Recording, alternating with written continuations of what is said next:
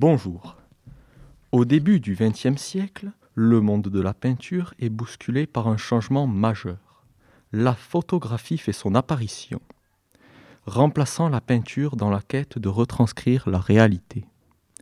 C'est une période où les peintres travaillent alors sur l'utilité de leurs œuvres, et de là sont nés plusieurs mouvements artistiques, notamment le cubisme, le surréalisme et l'expressionnisme. Paul Klee s'inscrit dans l'expressionnisme, développant la projection d'une subjectivité qui tend à déformer la réalité pour provoquer des émotions chez le spectateur. Ce mouvement cherche à décrire le monde extérieur avec des émotions. En revanche, il se soucie beaucoup moins de l'aspect plastique des choses.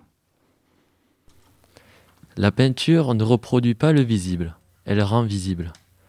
Cette citation est extraite du livre La théorie de l'art moderne, écrit par Paul Klee et paru le 5 mai 1998. Le peintre expose ici ce que cherche à montrer le courant expressionniste. Un peintre, euh, une peinture, pardon, représente une scène ou une idée. Elle ne transcrit pas la réalité, mais elle fait ressortir ce que le peintre veut nous montrer.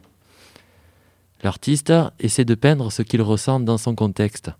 Ainsi, il nous partage sa manière de voir les choses. Cela ne veut pas dire que cette vision est partagée par tout le monde. De cette manière, un peintre essaie d'attirer l'attention du spectateur sur un élément particulier ou une émotion particulière. Par exemple, Insula dulcamara, qui est une huile et couleur sur papier sur toile de Paul Klee, est un tableau à première vue qui a un caractère dramatique. Les traits noirs épais présentent des analogies avec des barreaux et des symboles nocturnes. Ils apparaissent à de nombreux endroits sur le tableau.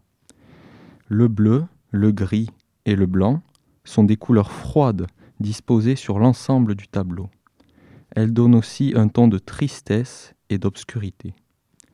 On remarque la présence de couleurs habituellement chaleureuses, du vert, du rouge, mais dans le cas de ce tableau, ces teintes sont peu vives, comme si elles avaient été ternies par le temps, ce qui renforce le caractère lugubre du tableau.